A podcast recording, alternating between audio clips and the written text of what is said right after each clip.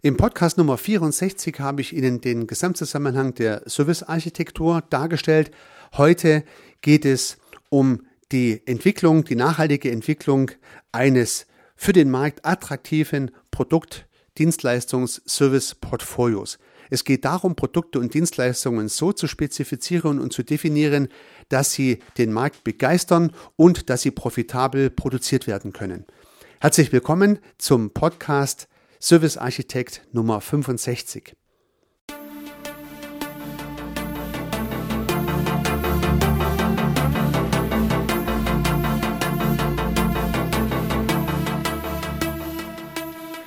Gedankenblitze. Die schnelle Idee, die überraschende Perspektive für Ihr Business. Lassen Sie sich inspirieren.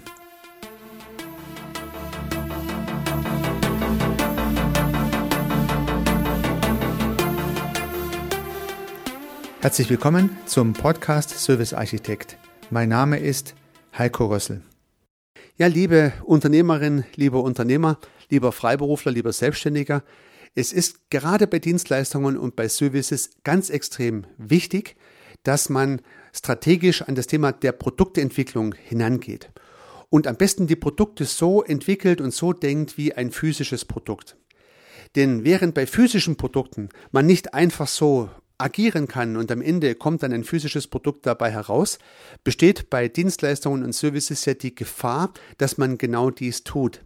Also bei Dienstleistungen und Services kann es passieren, dass man irgendwie werkelt und Dienstleistungen erbringt, weil zum Beispiel der Kunde sagt, ja, hättest du mir nicht dies und das, könnte ich nicht das und jenes bekommen und ich dann als Dienstleister immer ein bisschen geneigt bin zu sagen, ja, okay, klar, kann ich auch machen, kann ich auch machen, kann ich auch machen. Also ohne strategischen Plan entwickle ich dann Dienstleistungen und Services nicht irgendwie nach einer eigenen Methodik, sondern so, wie es meine Kunden irgendwie immer wollen. Und wundere mich dann, dass ich durch diese Strategie kein Geld verdiene, immer dem Markt hinterherlaufe, nie profitabel bin und immer den Eindruck habe, dass ich nicht meine eigenen Ziele, meine eigenen Träume umsetzen kann. Das ist genau die Gefahr bei Dienstleistern und Serviceanbietern. Weil man vieles machen kann, macht man oft auch vieles. Aber oftmals ist es halt besser, weniger und dafür Dinge besser zu machen. Und welche Dinge man machen soll und was man machen soll, das genau wird in dieser Phase dieser Produktdefinition, dieses Produkt-Lifecycles festgelegt. Es geht also tatsächlich um die Frage, was möchte ich eigentlich machen? Was sind die Ressourcen von mir und oder meinem Team, die mich oder mein Team einzigartig machen für den Markt? Welche Eigenschaften können wir am besten äh, in Produkte umsetzen? Und mit welchen unserer Ideen können wir am besten unseren Kunden begeistern? Und genau das zu schärfen, genau das herauszuarbeiten und genau damit an den Markt zu gehen, das ist die Idee. Denn für die Produkte und Dienstleistungen, liebe Zuhörerinnen, liebe Zuhörer, für die Sie am meisten brennen, dafür werden Sie auch Ihre Kunden am allermeisten überzeugen. Oder andersrum, wenn Sie Dienstleistungen und Services anbieten, die Sie irgendwie machen, um Geld zu verdienen, dann werden das Ihre Kunden auch spüren und dann wird dieses Produkt einfach nicht so erfolgreich sein. Also, lassen Sie uns mal in die äh, Produkt- und Portfolioentwicklung hineinsteigen und ich habe in der Servicearchitektur vier Phasen identifiziert und die erste Phase beginnt mit der Strategiefindung oder mit der Konzeption. Das heißt Strategiephase, Konzeptionsphase, wie auch immer diese Phase heißen soll.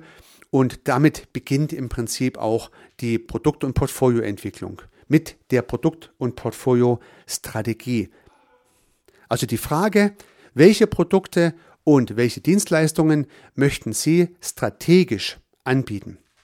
Und nun kommt schon wieder dieser sperrige Strategiebegriff ins Spiel, der bereits in verschiedenen Podcast-Episoden immer wieder mal bemüht wurde. Gerade in der Podcast-Episode 1 und 2 habe ich ja meine Erkenntnis zum Thema Strategieentwicklung mal aufbereitet und vielleicht haben Sie es ja schon angehört. Wenn nicht, würde ich Sie gerne einladen, das noch im Nachgang zu tun. Und meine Erfahrung ist, dass es sinnvoll und auch richtig ist, dass Dienstleistungen und Service-Strategien am besten im Produkt sich widerspiegeln. Es macht also sehr viel Sinn, wenn man neben der Formulierung einer Strategie sich immer auch überlegt, wie wirkt sich das konkret am Produkt aus.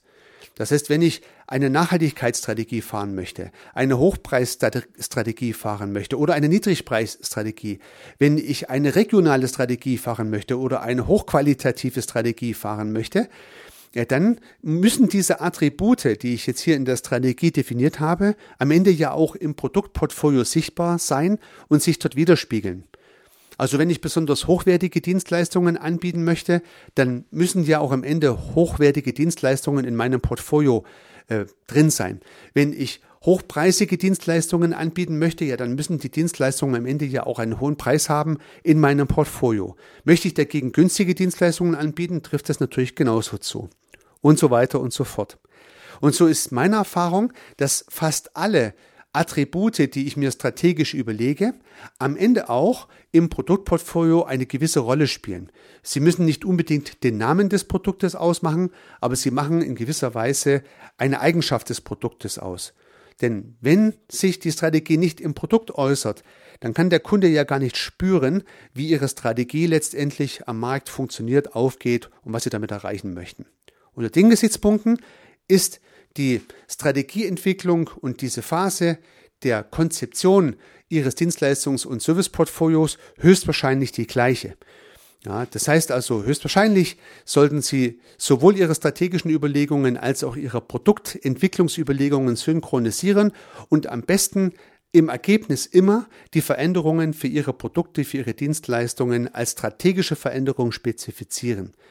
Angenommen, Sie haben heute diverse Angebote in Ihrem Portfolio, mit denen Sie so halbwegs klarkommen, wünschen sich aber zukünftig hochpreisigere Dienstleistungen anzubieten für eine neue Kundengruppe und das soll Ihr strategisches Ziel sein. Also höhere preisige Dienstleistungen, zum Beispiel für ein kaufkräftigeres Publikum. Das ist Ihr strategisches Ziel und Jetzt müssen Sie sich ja tatsächlich überlegen, wie Ihr bisheriges Produktportfolio sich verändert, dass dieses strategische Ziel auch erreicht wird.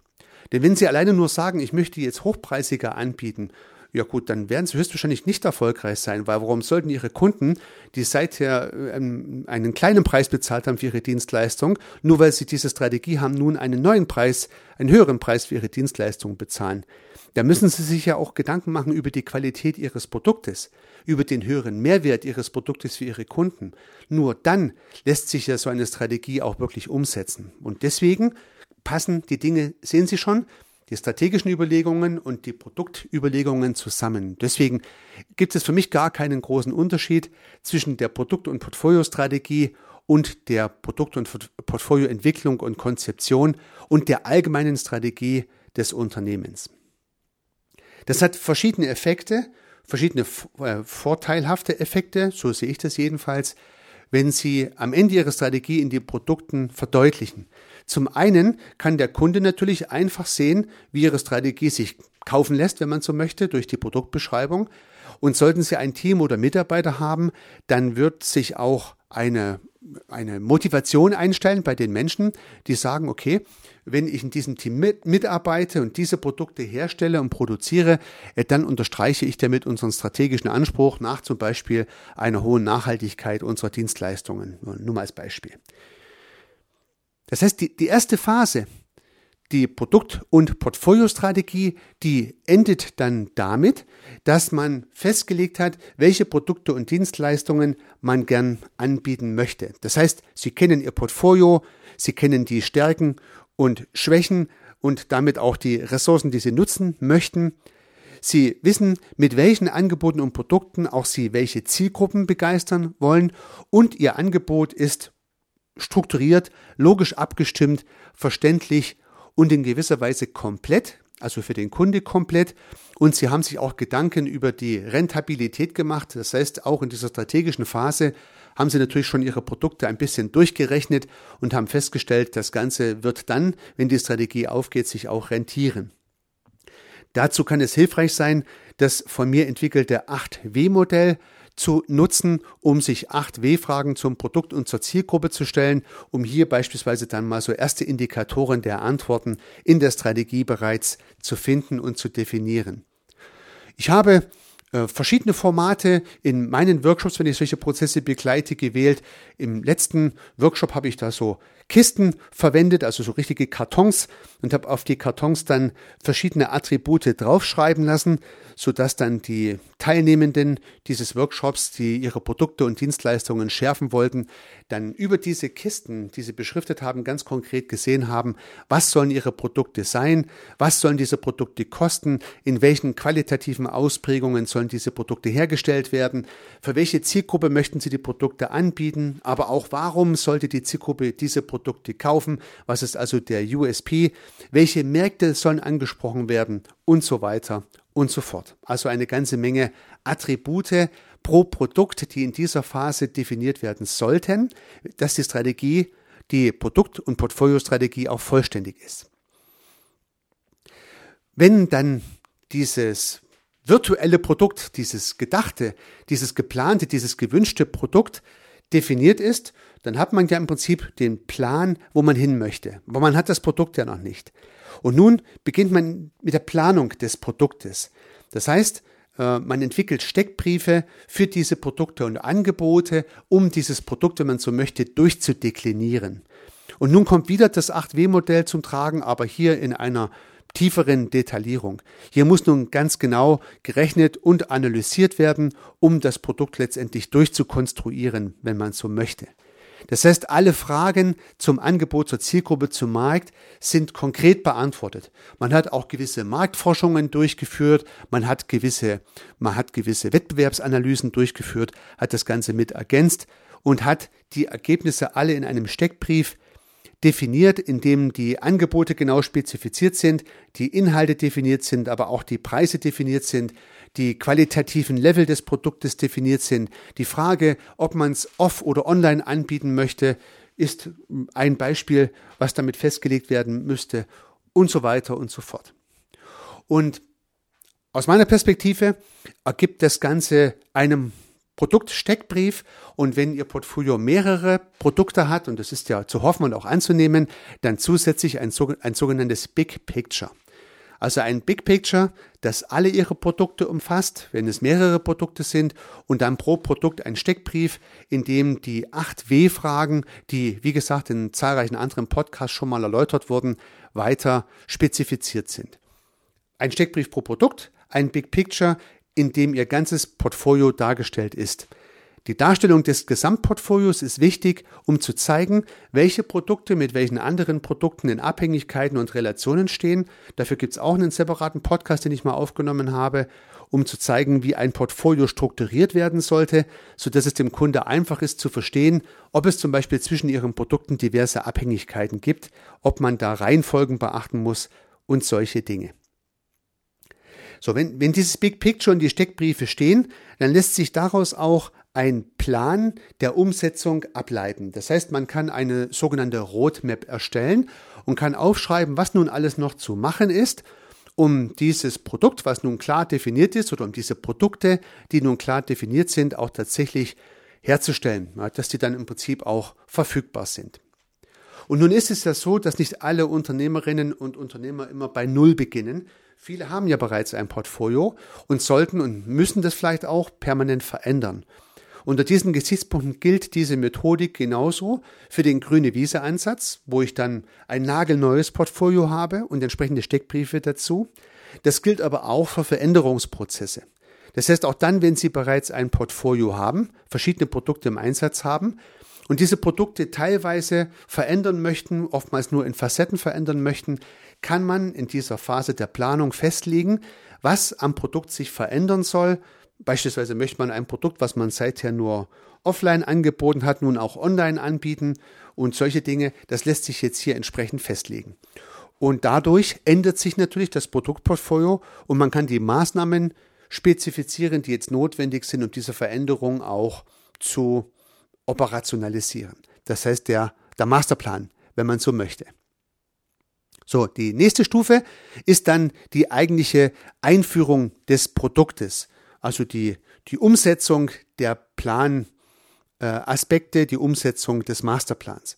Das heißt, die Produkte werden in den Markt eingeführt, die, äh, die entsprechenden Webseiten werden aufgebaut, die Flyer werden gedruckt, die Landingpages werden gegebenenfalls angelegt, äh, wenn Sie jetzt im Online-Marketing denken, es werden diverse Produktkennzahlen auch definiert. Also man überlegt sich jetzt in dieser Phase auch genau, welche Kennzahlen beispielsweise ähm, erhoben werden sollen und an welchen Stellen diese Kennzahlen entnommen werden sollen. Das gehört mit in diese Phase rein. Und ja, das führt letztendlich dann zur Einführung des Produktes, dass es zunächst mal sichtbar wird. Das heißt, wichtig, die Einführung des Produktes in dieser äh, Phase der Produkt- und Portfolioentwicklung ist nicht die Produktion dieser Dienstleistung, sondern zunächst mal nur die Sichtbarmachung dieser Dienstleistung. Also ich möchte es nochmal an ein, zwei Beispielen deutlich machen. In einem Restaurant ist diese Phase dann abgeschlossen, wenn das Produkt, zum Beispiel das neue Gericht oder das Menü in der Speisekarte drin steht. Oder in einem Friseurgeschäft ist diese Phase abgeschlossen, wenn das neue Angebot, was man äh, unterbreiten möchte, zum Beispiel im Schaufenster mit einem neuen Banner deutlich gemacht wird. Das heißt nicht, dass dieses Produkt schon in die Vermarktung eingestiegen ist, und das heißt auch nicht, äh, dass es schon einmal verkauft oder produziert wurde. Hier geht es nur um die Sichtbarmachung für die Zielgruppe. Das heißt also, man bereitet es so vor, dass es sichtbar gemacht werden kann. Ja, sichtbar gemacht werden kann. Alle notwendigen Voraussetzungen sind geschaffen, dass das Produkt in den Markt eingeführt werden kann. So, das ist die Phase der Einführung, wenn man so möchte, in der Produkt- und Portfolioentwicklung. Und die vierte Phase in der Servicearchitektur ist dann das am Ball bleiben, wenn man so möchte, die Nachhaltigkeit oder das danach schauen, dass die Dinge immer nachgeprüft werden.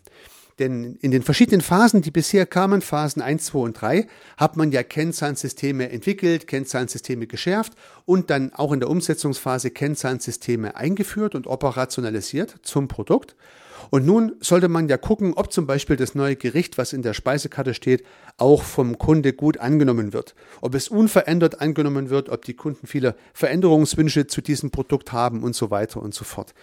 Und zum Beispiel diese Kennzahlen zu interpretieren und aus diesen Kennzahlen abzuleiten, ob die Idee aufgegangen ist, ob sie vielleicht besser aufgeht oder schlechter aufgeht als gedacht, ob die definierten Soll-Kennzahlen eingehalten werden oder nicht. das wird jetzt in der Phase der Nachhaltigkeit geprüft, um zu schauen, ob das Produkt überhaupt noch die notwendige Nachfrage hat und ob es auch die äh, prognostizierte Profitabilität abwirft dann in der Phase des Verkaufs. Das ist sozusagen die vierte Phase. Und wenn man dann in dieser Phase feststellt, oh ja, da gibt es, äh, da gibt es äh, Abweichungen zwischen dem, was ich mir gewünscht habe und zwischen dem, was hier zu zustande gekommen ist, dann muss ich natürlich wieder meine Produkt- und Portfolioentwicklung anstoßen und fange wieder mit der Phase der Strategie an und prüfe, ob ich vielleicht neue Produkte hinzunehmen sollte, andere Produkte rausnehmen sollte und so weiter und so fort. Und jetzt schließt sich der Kreis der Produktentwicklung in der Servicearchitektur das heißt, nach der Strategie und der Planung der Produkte, der Einführung der Produkte, also der Vorbereitung des Verkaufes, folgt jetzt die Nachhaltigkeit, die dann wiederum in die Strategie hineinmündet. Das heißt, da haben wir diesen Lifecycle geschlossen. So, und Sie sehen schon, liebe Zuhörerinnen, liebe Zuhörer, dieser Lifecycle, der sich jetzt hier geschlossen hat, der hat ja noch gar kein einziges Produkt vermarktet und äh, der hat ja auch noch kein einziges äh, Produkt produziert. Das heißt, alleine nur weil dieses Produkt in der Speisekarte steht, hat er noch kein Kunde diese Speisekarte gesehen und auch noch das und auch noch kein Kunde dieses, diese Speise bestellt. Das heißt also, diese gesamten Schritte, die ich gerade skizziert habe, die dienen nur der Produktentwicklung, wenn man so möchte, ohne Vermarktung und ohne Produktion. Und diese Trennung der Produktentwicklung von Vermarktung und Produktion halte ich in der Servicearchitektur für sehr essentiell. Weil oftmals passiert genau die Vermischung dieser Dinge. Das heißt, ich fange irgendwie an, ein Produkt zu entwickeln, denke dann sofort in den Dimensionen der Vermarktung und oder der Produktion und bremse meine eigenen Überlegungen durch Unschärfe und Unfokussiertheit und kriege am Ende nicht die präzisen Ergebnisse, die ich benötige, um das Ganze gut zu machen. Ähm, beispielsweise habe ich schon öfters festgestellt, denkt man dann sofort, wenn man ein Produkt entwickelt, darüber nach, dass man die Ressource gar nicht hat, um dieses Produkt zu produzieren. Das heißt, man denkt schon in der Entwicklungsphase darüber nach, wer soll das eigentlich machen. Das bremst natürlich den Kreativitätsprozess von der Logik her. Äh, bin ich da gar nicht mehr so frei in der Überlegung, wie dieses Produkt denn toll aussehen sollte, wenn ich die ganze Zeit schon im Hinterkopf habe, eigentlich habe ich gar keinen, der es machen soll. Schade eigentlich. Denn wenn ich zum Beispiel dieses Produkt mal klar definiert habe und mir überlegt habe, dass ich das jetzt strategisch auch einführen möchte, dann stelle ich mir erst in der Produktion die Frage, wer es denn nun eigentlich machen soll. Und wenn ich keine eigenen Ressourcen habe, kann ich es ja vielleicht einkaufen. Aber diese Frage stelle ich mir erst dann, wenn ich strategisch klar bin, das Produkt möchte ich verkaufen. Eins nach dem anderen. Das gleiche gilt auch fürs Marketing. Ja, häufig schießt man ans Marketing dran und besonders prädestiniert ist natürlich das Online-Marketing. Das heißt, ich habe ein Produkt noch gar nicht richtig spezifiziert, fange aber schon mal an, die erste Google- oder Facebook-Werbung aufzusetzen und verbrenne Geld, weil im Prinzip das Produkt noch gar nicht klar umrissen ist und zum Beispiel die Zielgruppe nicht spezifiziert ist oder auch der konkrete Kundennutzen für die Zielgruppe noch gar nicht klar rausgearbeitet ist. Und so verpufft die Werbeanzeige und die Ads-Gebühren bei Facebook, bei Google oder sonst wo, weil ich den zweiten Schritt vor den ersten gemacht habe. Und deswegen nochmal zum Abschluss auch dieser Episode. Machen Sie zuerst die Produktentwicklung und nehmen Sie vielleicht immer dieses Bild der Speisekarte mit, definieren Sie im Prinzip die Zeilen der Speisekarte, was steht da drin, was ist Ihr Portfolio und Machen Sie diesen Schritt vollständig fertig, bevor Sie sich überlegen, wie Sie dieses Produkt dann herstellen, in dem Falle kochen oder wie Sie dieses Produkt dann vermarkten, das heißt Ihre Kunden davon informieren, dass es diese neue Menü in Ihrer Speisekarte gibt. Eins nach dem anderen. Das ist sehr wichtig und ist ein Garant für den Erfolg durch stufenweise Vorgehensweise. Ja, liebe Zuhörerinnen, lieber Zuhörer, lieber Unternehmerin, lieber Unternehmer, dann hoffe ich, dass Sie aus dieser Episode die ein oder andere Anregung mitnehmen konnten. Das würde mich freuen. Seien Sie weiterhin erfolgreich, unternehmen Sie was, Ihr Heiko Rössel.